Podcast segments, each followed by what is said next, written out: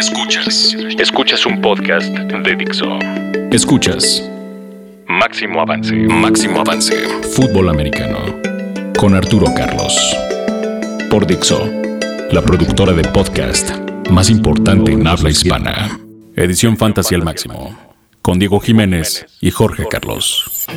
Fanáticos del Fantasy, ¿cómo están? Esto es Fantasy al máximo. Yo soy Diego Jiménez, me acompaña como siempre Jorge Carlos. Jorge, ¿cómo estás? Muy bien, Diego. Eh, muy contento de acompañarte nuevamente por acá en Fantasy al máximo. Y muy contento de traerles de nuevo el programa prometidísimo sobre Dynasty Fantasy. Sí, este, hace unos días lanzamos nuestra lista de los mejores 100 jugadores para, para ligas de Dynasty. Vamos a echarnos un clavado, a revisar a lo mejor como, como algunos nombres que, que, nos llaman la atención o, o, que quisiéramos discutir más a fondo. Pero primero lo primero, y es revisar las noticias de la semana, ¿no? Las noticias relevantes a Fantasy. Y pues la más importante, creo que es este Derek Carr, que renovó su contrato con, con los Raiders. Algo así muy similar a mi contrato con, con, Máximo Avance, que es alrededor de 125 millones de dólares por los siguientes cinco años. Muy bien. Se convierte en el jugador mejor pagado de la liga. ¿Qué significa esto para los Raiders? Tanto para los jugadores ofensivos, para el coreback hablando de fantasy. Me encanta lo que significa para, eh, bueno, de, definitivamente para los receptores, ¿no? Pero para la franquicia creo que va a ser increíble. Estamos hablando de una de las mejores líneas ofensivas de la liga. Eh, joven, es un equipo muy joven, el cual está muy nutrido por el ataque terrestre. Entonces tenemos ahí eh, corredores jóvenes, eh, si bien de... Excepto Marshawn Lynch, Bueno, ¿no? excepto, Sí. excepto Marshawn Lynch, evidentemente. Entonces va a ser muy atractivo ver qué va a lograr, qué va a lograr un coreback tan joven y con tanto talento con una, una persona como Murray Cooper, ¿no? Una persona de 22 años que pues trae el estandarte de ser el principal receptor de- de- del equipo. O sea, realmente me, me atrae mucho. ¿Tú cómo lo ves? Sí, creo que se quitan un, un peso encima. Al final era inevitable. Sabían que iba a llegar el momento de, renegociar el contrato de Carr. Eh, obviamente, pues era un jugador que estaba underpaid, ¿no? Su, su su contrato de rookie pues estaba muy por debajo de lo que en realidad vale un coreback. Creo que en general lo- los corebacks no Está- están bien pagados. Es, es parte de, de que haya un, un salary cap. Pero creo que les quita es- esa, esa espina tanto a- a- al general manager como a Derek Carr. Los dos se pueden concentrar en seguir adelante con su trabajo. Y si Carr se mantiene en el ritmo que estuvo la temporada pasada, ¿Sin vamos a ver. lesionarse? uno- Sí, sin lesionarse. Bueno, sin que lo rompan, ¿no? Claro. No, no fue una lesión. Sí, sí, sí, exacto. Pero bueno, ese es como el, el top headline. Además de eso está algo que ya discutimos en el podcast pasado, fue Eric Decker que se fue de los ten- de perdón, de los Jets a los Tennessee Titans. Creo que esto le hace muchísimo daño a los Jets, no lo debieron haber eh, dejado ir. Para los Titans creo que es muy bueno ¿Sabes a quién le hace mucho bien? a Mariota. A Mariota. Sí, o sea, muchísimo. creo que, creo que yo si fuera por un coreback hoy, iría por Mariota. ¿Sabes? Sí, eh, nos echó a perder todo lo que habíamos estado platicando de Corey Davis, de Richard Matthews, de Tajay Sharp, pero de Delaney Walker inclusive. Creo que Eric Decker va a ser el wide receiver número uno en esa, en esa ofensiva, ¿no? También lo creo, sí. Sí, digo, va a estar repartiéndose ahí bastante, bastante target con, con Delaney Walker, que es un físico Sí. muy, muy dominante y Que era el receptor número uno. además. Exactamente. Sí, o, o sea, sí como Tyrant, pero igual era- es el sí, receptor era- número uno. Eh, bastante atractiva la situación. Ahora, ¿cómo vemos lo, de, lo del otro receptor que se nos fue por ahí? Macklin. ¿No? Eh, ese también, digo, lo platicamos el podcast pa- pasado. Kansas necesitaba recortar su, su sal- bueno, dejar colchón en su salary cap. Sí. Macklin se va a los Ravens. Creo que esto es muy bueno porque el cuerpo aéreo de, Baltimore era muy, muy malo. Tenían un, un buen juego terrestre, tienen un buen coreback. Pero, digamos, lo- los targets estaban muy repartidos en toda la ofensiva y no había mucho como para dónde hacernos. Sí, no había un líder, ¿no? Yo creo que en el cuerpo de wide receivers no había uno que se, que se considerara el primer receptor. Sí, definitivamente va a ser Macklin. Creo Ajá. que eso le ayuda mucho en fantasy. Eh, al final creo que llega a, un- a una ofensiva con un nivel de coreback similar al de Kansas. Ajá. Entonces, por lo menos Macklin debería mantenerse en lo que, en lo, que lo habíamos pro- proyectado este, este año, si no es que mejorar, ¿no? Probablemente, probablemente pueda mejorar. En, en Kansas realmente traía otras herramientas alrededor que le quitaban un poco la presión. Sí. ¿No? Vamos a ver aquí qué tal se posiciona como wide receiver 1, pero, pero bueno, excelente, excelente lo que pasó esta semana. ¿Cómo ves si nos aproximamos a analizar qué jugadores de, de, de- de- de Dynasty tienen mayor valor? Es decir, eh, estamos, entendamos lo que es el Dynasty, ¿no? Es, es, estoy pensando en jugadores que pueden servirme no para el, no para el 2017, sino también para el 18, 19, 20, ¿no? O sea, sí es, sí es la, manera como drafteamos los jugadores de Dynasty es muy distinta a cuando juegas eh, Fantasy para una sola temporada. Tienes que ver si el jugador es joven. Es a largo plazo. Es a largo plazo. Entonces, bien interesante. Para los que les gusta esto, les va a encantar.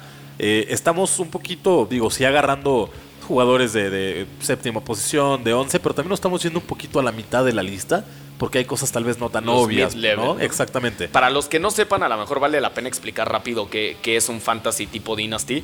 Y es que, eh, digamos, en tu primer draft eh, de tu liga, escoges un equipo normal, como en, como en cualquier liga de fantasy.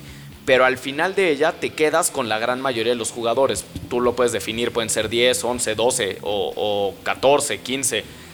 Y el, siguiente draft es, es muy pequeño. cada año tienes que, soltar cuatro o cinco jugadores de tu equipo, a los demás te los quedas y entonces solo tienes cuatro o cinco rondas de draft que se basan entre lo que está en agencia libre y los rookies de, de ese nuevo año. Entonces tu, estrategia de equipo debe ser a largo plazo y es de pensar más, digamos, como en una franquicia real, ¿no? Sí, sí, sí, por supuesto es bien interesante esta, esta forma de juego. Creo que a los que no la conozcan todavía cuando lo hagan por primera vez les va a volver locos. Se van a enamorar. Se van a volver unos fanáticos de esto. Entonces, ¿cómo ves empezamos con un rankeado en el número 7, eh, de acuerdo a nuestro, a nuestro artículo? Y es Amari Cooper, ¿no? El, el wide receiver de Oakland, que tiene 22 años. A mí me encanta. Eh, creo, digamos, siendo honestos, sí, en, una liga tipo season long normal, sería mucho más fácil o deberías inclinarte más este, por, por Michael Crabtree que por Amari Cooper, porque al final los dos tienen un volumen semejante en, Oakland. Este, tienen un nivel de, de, targets muy similar. En realidad, de la temporada pasada tuvieron un punto de fantasy de diferencia. Y Amari Cooper es un jugador de ronda 2 y Michael Crabtree es un jugador de ronda 5-6. Michael Crabtree debería ser la opción en, un, en, un, fantasy normal. En Dynasty tiene que ser a Mary Cooper sí o sí, sobre todo porque es su tercera temporada y cualquier, digamos, los jugadores más, este, con más callo y más colmillo eh, de fantasy saben que todos los receptores en su tercer año es cuando dan el, brinco real y cuando, cuando explotan. A Mary Cooper, este es su tercer año si, si la teoría es cierta si la teoría le aplica, debería tener un año increíble. Debería ser probablemente un wide receiver de los top 5. Completamente de acuerdo. Y el hecho, por ejemplo, el hecho de que realmente en, targets en el end zone, por ejemplo, esté detrás de Michael Crabtree, ¿no? Ha hecho que pues muchas de las de las secundarias eh, se, estén involucrando más hacia cubrir a Crabtree, sobre todo en este 2016, bueno, lo que vimos en 2016. Este año sí creo que va a ser muy distinto para, para Mari Cooper porque sí se le va a ir mucha carga a Crabtree que al final pues ya no, ya no tiene 15 años, ¿no? Y mucho Lynch, ¿no? Eh, sí, mucho, exactamente. Entonces, por ahí va a quedar muy suelto Mari Cooper. Creo que sí va a tener su, verdadero año, sobre todo en targets en el endzone, que no ha sido fuerte, ¿no? Él es una persona muy rápida. en realidad fue el tercer, estuvo primero Michael Crabtree, después Seth Roberts. Exacto. Y después fue a Mari Cooper en, en, número de targets en el red zone, pero coincido totalmente contigo, este año a Mari Cooper va a ser una bestia en el fantasy. ¿Te irías por él en la ronda 2? Sí, definitivamente. Inclusive, igual. si estuviera este, en, la, en la ronda 2, digamos, si estuviera en, niveles, este, en, los, en las primeras posiciones, inclusive, o en la vuelta de la 1, tendrías que tomarlo. Es un jugador que no va a llegar a finales de la ronda 2, mucho menos principios de la 3. Entonces, si estás en, puntos medios de, de, la ronda 1 o, en finales de, esa ronda, tienes que tomarlo sí o sí, porque no lo vas a encontrar después. Sí, estoy de acuerdo contigo. Ahora, ¿cómo, cómo vemos al ranqueado número 11, que es T.Y. Hilton, el, el receptor de Indianapolis? Él ya no tiene 15 años, de hecho tiene 27. Pero, pero ojo, eh, Andrew Locke firmó también hace un año un contrato por varios años. Entonces, él, él tiene un gran coreback, a mi juicio es un gran coreback Andrew Locke, durante por lo menos otros cuatro años. Y, la vida de un receptor es más larga, es más larga que la de un corredor. Entonces, no lo veo teniendo problemas hasta sus 30, 31, 32. Es muy buena opción. Definitivamente es el primer receptor de, los Colts. Eh, digo, sí, tiene, tiene una, gran, una gran problemática que resolver el equipo con su línea ofensiva. Si Andrew Locke no tiene tiempo para lanzarle y encontrar a sus receptores, tal vez T.Y. Hilton o Dante Moncrief o, Dorset no vayan a tener la, producción que se está esperando. Pero, pero si por ahí ajustan, eh, definitivamente es la, es, la, mejor opción que hay, ¿no? Eh, eh, por ejemplo, Dante Moncrief está catalogado aquí en, el, artículo que, que, lanzamos esta semana como en el lugar 38. ¿no? Philip Dorset fue su primera selección en 2015. O sea, sí tienen un cuerpo de receptores nutridito, bueno. Lo cual eso también viene, viene a ayudar todavía más a T.Y. Hilton que por velocidad se los lleva. ¿no? Entonces, sí, en realidad no es malo. Andrew Locke es, a mi gusto, sin no el mejor coreback, pero probablemente esté en el top 3 o 4. Sí. El problema es que no, no tiene la línea que como para lucirse y, demostrar eso. Pero T.Y. Hilton la temporada pasada fue el receptor número 5. Estuvo solo por detrás de Mike Evans, Jordi Nelson, Antonio Brown y OBJ. Se estás hablando de. Está en, el, en el nivel más alto de, producción en fantasy. Tuvo 155 targets, de los cuales 91 eh, completó el pase. Entonces es un muy buen porcentaje mil, este, 1448 yardas por aire. Eh, en promedio tuvo 11.4 puntos de fantasy por juego. A mi gusto, T.Y. Hilton, este es, este es pues, su mínimo, ¿no? De esto no debería bajar esta temporada. Sobre todo con las adiciones a, la línea ofensiva, ¿no? Exacto, y además Andrew Locke eh, al final ha ido agarrando. Andrew Locke ha tenido un problema de inestabilidad muy fuerte ha sido, ha sido muy poco constante y eso ha impactado en la producción de, sus receptores, tanto de estrellas como T.Y. Hilton, como de mid-levels como Dante Moncrief. Probablemente con las adiciones de esta temporada, al final Andrew Locke es un coreback ya con, con un poco de experiencia en la liga, debería ser, digamos, más constante en su producción y eso a T.Y. Hilton debería beneficiarlo muchísimo más. Completamente. Sí, sí, sí, completamente. Creo que se viene un buen año para los Colts. Ahora, en el número 12 tenemos a DeAndre Hopkins este es uno de mis favoritos, definitivamente. El año pasado estuve muy cerca también del top 5 de, de, los, de los receptores, y no estoy engañado. Ahora, ¿qué tiene DeAndre Hopkins que no tuvo hace dos años? Este, por ejemplo, a Will Fuller, ¿no? Un Will Fuller que este año venga, venga saludable toda la temporada, que ya no es un novato.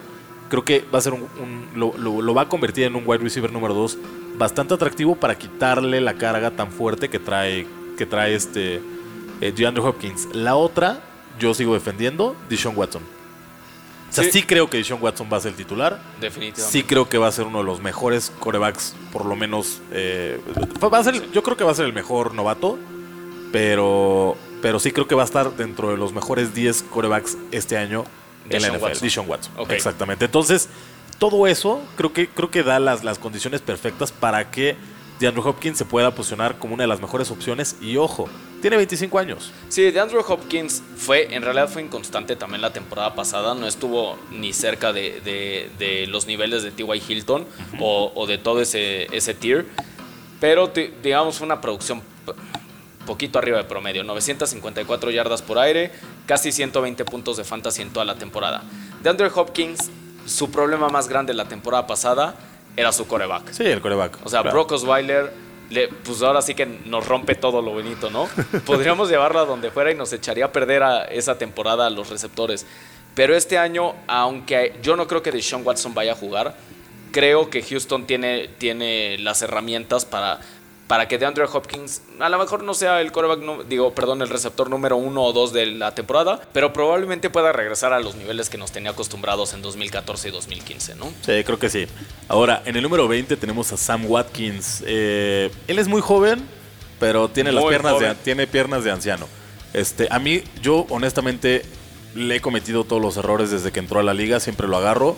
Es tu Eddie Lacy, Sí, es mi Eddie Lacy, exactamente. Y creo que, creo que este año no quiero cometer el mismo error. Eh, yo honestamente no creo que vaya a mejorar su situación de salud. ¿Sabes? No ahí, no en otro equipo. Pero, pues sí, tiene las credenciales. O sea, tiene mucho talento para jugar. Tiene mucha velocidad. Tiene mucha juventud, ¿no? 23 años ahí. Pero no le veo. Sí, Sammy Watkins ha, tenido problemas.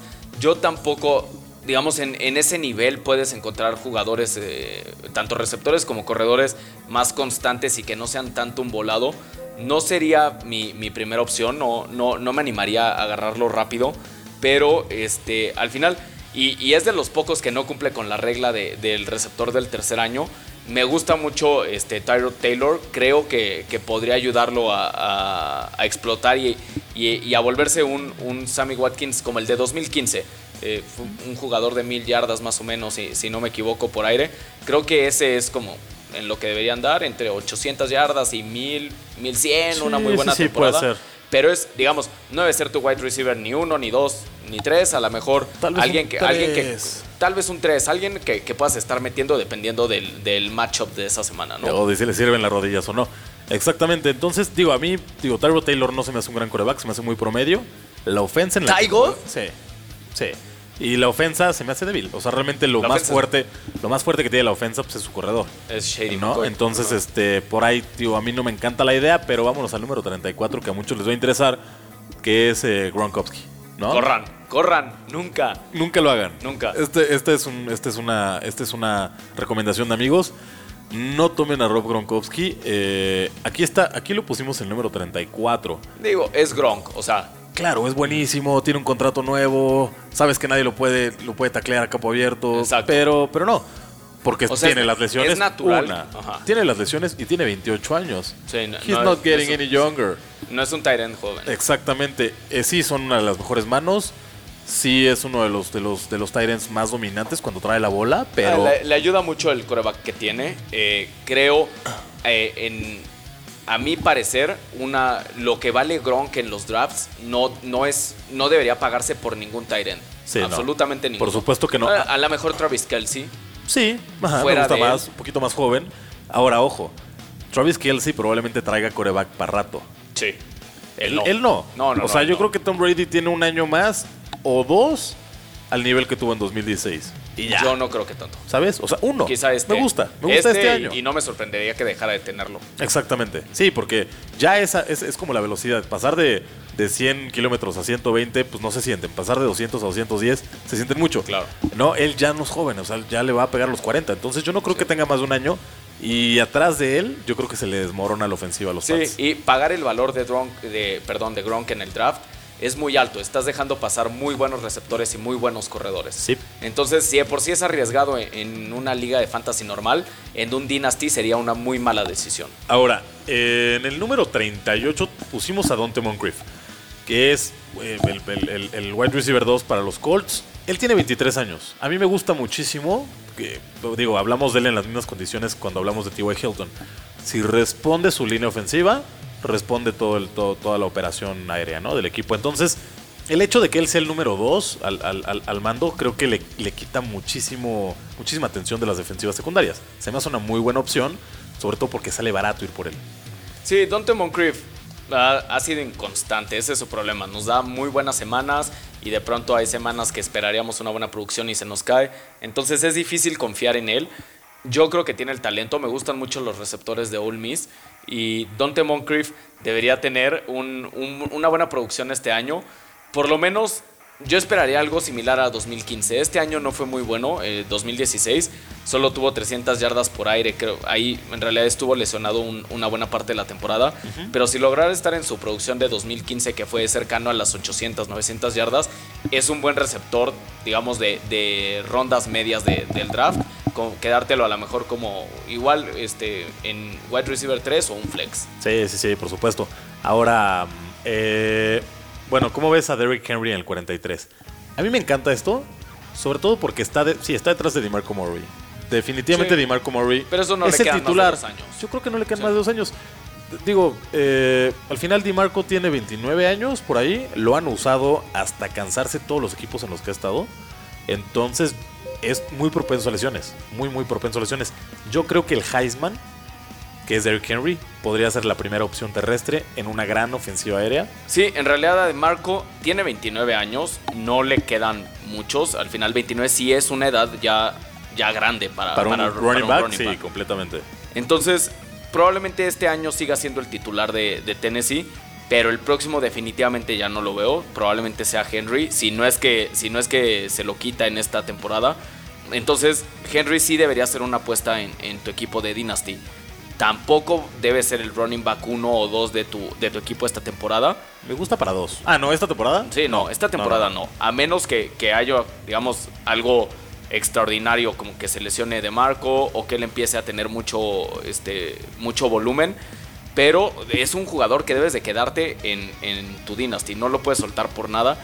Porque en cuanto se vuelve el titular y deje de estar compartiendo el backfield con DeMarco, va a ser un monstruo. En una ofensiva súper explosiva, sobre todo por el ataque aéreo. Entonces, a mí me por todas las adiciones que tuvieron al ataque aéreo, la línea ofensiva, Mariota ya está agarrando un buen nivel. A mí me encanta Mariota, desde el 2014 es una. Es sí, los Titans son un super sleeper para esta temporada. Sí, sí, sí, fuerte. Entonces, bueno, ahí me gusta. ¿En qué ronda lo agarrarías? Para tenerlo en tu banca al inicio de la temporada. Ojo, en Dynasty, pensando en Dynasty. Pensando en Dynasty, podría arriesgarme por él a lo mejor hasta en una 7-8. Pensando en Dynasty. Ok, va, bien, bien, me gusta. Si es Dynasty. Si no, o sea, debe ser un jugador de ronda 11 o 12. Ok. Ah, 10 a lo mejor. Sí, por ahí un 10. Bien, me gusta. Ahora, ¿cómo ves a Jamison Crowder? En, eh, lo pusimos en la posición número 48. Este wide receiver de Washington que el año pasado dio muy buenas cosas. Eh, digo, él, es muy joven, tiene 23 años, pero ojo, creo que es un tema medio engañoso porque su productividad va, a disminuir mucho, ¿no? Fortísimo con la llegada de Terrell Pryor, ¿no? Que viene de, Cleveland. Sí, eso definitivamente. Y con un regreso saludable de Josh Dodson, que fue su primera selección del año pasado. Si eso pasa, él se va, va, a desmoronar su producción, definitivamente. Ahora, a mí me, gusta, me gustaría ir por él en la ronda 5 para tenerlo como un wide receiver 3, ¿tú cómo lo ves? No sé, a lo mejor 5 es un poco arriesgado. Ojo, este año es su tercera temporada. Sí. Si cumple con la regla de los wide receivers en su tercer año, podría, podría tener una explosión muy fuerte y podría ser un jugador que agarraste muy barato en, en rondas altas del draft y que te puede generar mucho valor. Puede ser un jugador que de ser un wide receiver 67 se vuelve un wide receiver 20. Tiene 24 años, yo Creo que en ese nivel puedes eh, escoger mejores jugadores para, para Dynasty. Creo que vale más la pena él en, una, en un tipo season long normal, común y corriente, esta temporada, por ser su tercera temporada, que en Dynasty. Sobre todo por lo que decías. Además, a mí hay algo que me asusta mucho. ¿Qué pasa si el equipo no, no, no le da un contrato grande a Kirk Cousins? Ahí sí te queda así. Ahí Eso digo, es probable, ¿no? Donde no, donde se lo lleve otro equipo, sí ya él o las otras dos opciones que dijimos de wide receivers pierden su valor completamente. Sí, estoy de acuerdo. Ahora, Kelvin Benjamin, ¿no? Eh, wide receiver de Carolina, 26 añotes, lo pusimos en el número 58. Él, él tiene un problema, un problema serio. Define. Se llama Christian McCaffrey. Es correcto. Yo creo que McCaffrey se va a volver el, receptor número uno de ese equipo, pero Kelvin Benjamin ha sido un jugador constante. No, nunca ha sido un wide receiver, digamos, del top level, pero no, nos ha dado, digo, excepto obviamente no vamos a tomar 2015 que no jugó, pero si, si ves sus números de 2014 y 2016 fue constante.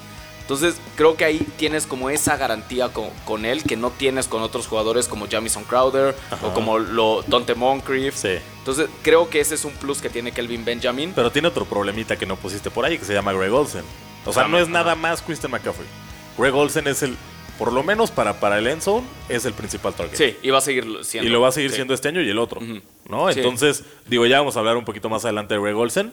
A mí me daría un poco de miedo que lo hayamos puesto al número 58. Yo lo agarraría en una ronda ya más alta.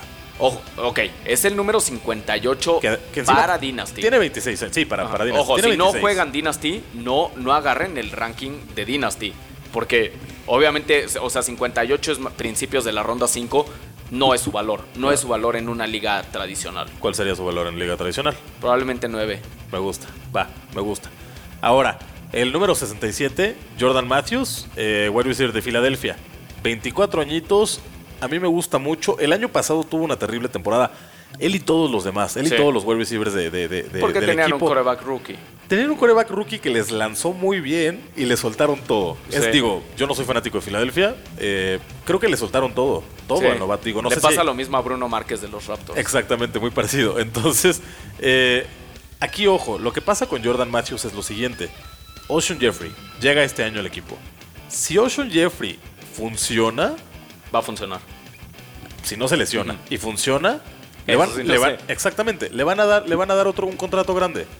Y ahí sí, él va a ser la primera opción como wide receiver para, para Pero a Jordan Matthews le conviene que Alshon Jeffrey le, limpie la, cobertura. Sí, sí, sí, sí, por ese lado sí, pero híjole. Vamos, vamos viendo qué tanto le roba, le roba, targets. A mí me gusta sobre todo por Carson Wentz. A lo mejor en otra ofensiva no me encantaría, creo que Carson Wentz, eh, digamos, se acopla mucho el estilo de juego de los dos. Alshon Jeffrey puede quitarle mucha carga, entonces yo sí me arriesgaría a ir por él. Ronda 7-8. 9 ya es barato. Ok. ¿Sabes quién también le puede robar un poquito? Eh, Torrey Smith. Le puede robar, le puede robar Sí, targets. pero o sea, bueno. no está tan solo ahí, ¿sabes? A mí no me encanta la No, idea. es un juego aéreo dividido, pero Sí. creo que él es la opción número uno. Así es. Ahora tenemos en la posición 77 a Kenneth Dixon, ¿no? El running back de Baltimore que tiene 23 años. El año pasado se rifó, se rifó bastante, Sí. sobre todo hacia el final de la temporada. Eh, pero bueno, ojo, está suspendido las primeras cuatro semanas. Para Season Long, Por andar consumiendo dulces prohibidos. ¿no? exactamente. Para Season Long no me llama la atención. Para Dynasty sí, por su juventud y por cómo controló el backfield del año pasado. ¿Tú cómo lo ves? Sí, en tuvo un muy buen desempeño el año pasado, que fue su, su año de novato. En realidad él empezó a jugar, si no me equivoco, por ahí de la semana 10. Entonces, este, eso, digamos, su producción, si, si ven los números, es muy mala. Son 380 yardas. Pero si tomas en cuenta que lo hizo en 6 juegos, es muy bueno. Él estaba por detrás de Terrence West el, el año pasado. Eso no va a pasar este año definitivamente. Terrence West se va a quedar probablemente atrás, más bien definitivamente atrás de él. Y probablemente atrás de Danny Woodhead. Que eso es lo único que me preocupa de Dixon. Creo que Danny Woodhead le va a quitar todo el juego aéreo o la gran mayoría. Entonces va a ser un running back. Este, digamos, yo creo que lo van a usar mucho para correr entre los tackles.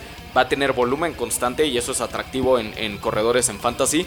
Pero no sé si vaya a tener la participación en el juego aéreo que hace o que divide a los running backs del top level con los del mid level. Sí, exacto. Ahí es una apuesta, es una apuesta interesante. Eh, guárdensela para, para rondas altas, ¿no? Sí.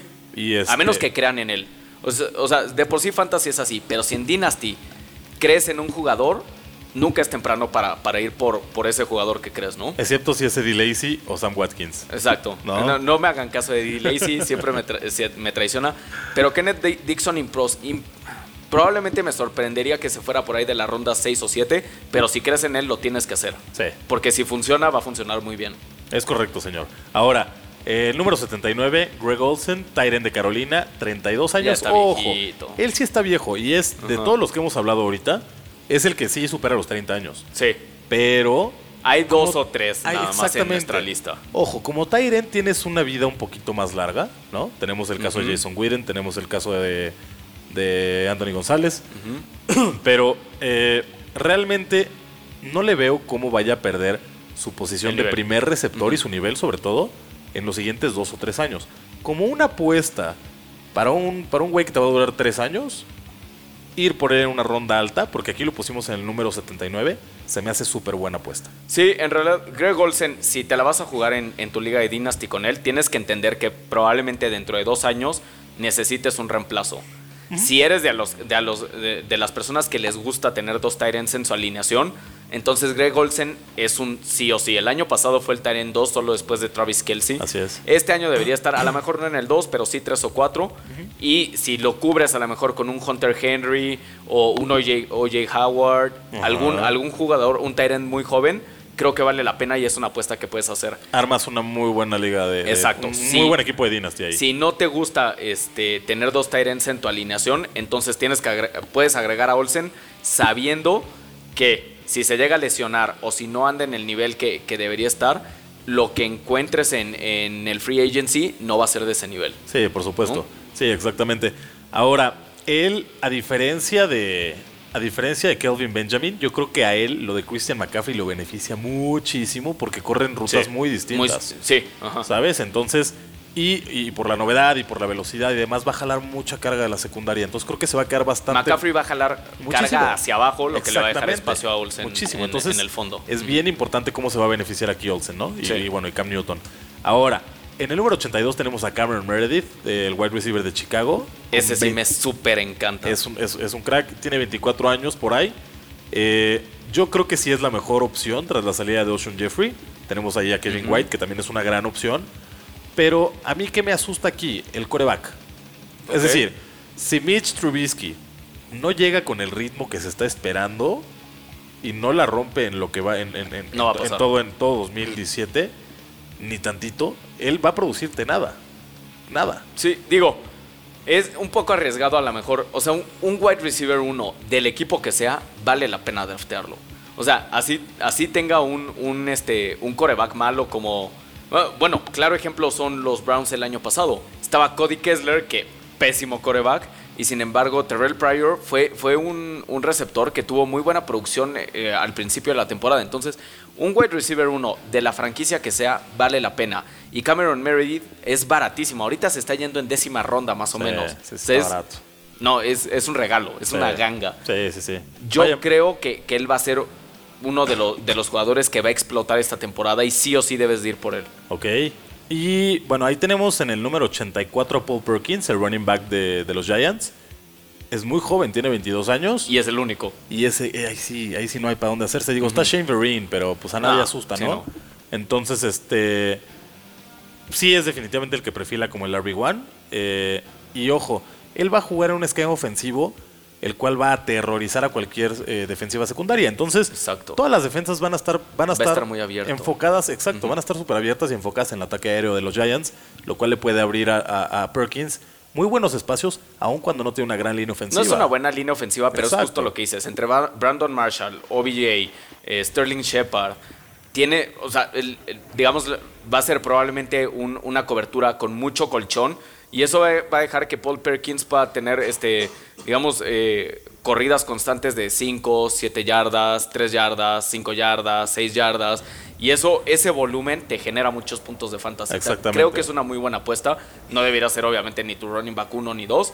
Eh, probablemente este, en Dynasty a lo mejor una ronda 10-11, eh, si es tu primer draft. Si, es, si ya tienes una liga de Dynasty, entonces se va a volver tu pick 5-6. Sí.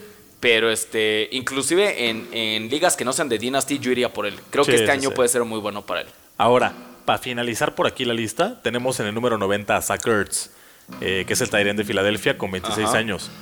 Ya no está tan joven, pero es el titular frente a Brent Selleck, que definitivamente no está nada joven. Sí, ¿no? No, digo, él creo que entró a la liga en 2007, si no estoy engañado. Entonces, eh, él, digo, sí se apoya mucho de, lo que trae a la mesa Jordan Matthews y Alshon Jeffrey, eh, lo cual lo va a posicionar como, como la, opción más dominante, yo creo que en la posición, ¿no? sí, Sackers, aunque siempre nos queda mal, y digamos, es eh, yo creo que es de los Tyrants más inconstantes en Fantasy, porque creo que cada vez que lo he visto, cuando algún analista se atreve a recomendarlo en alguna semana, es el peor desempeño que tiene.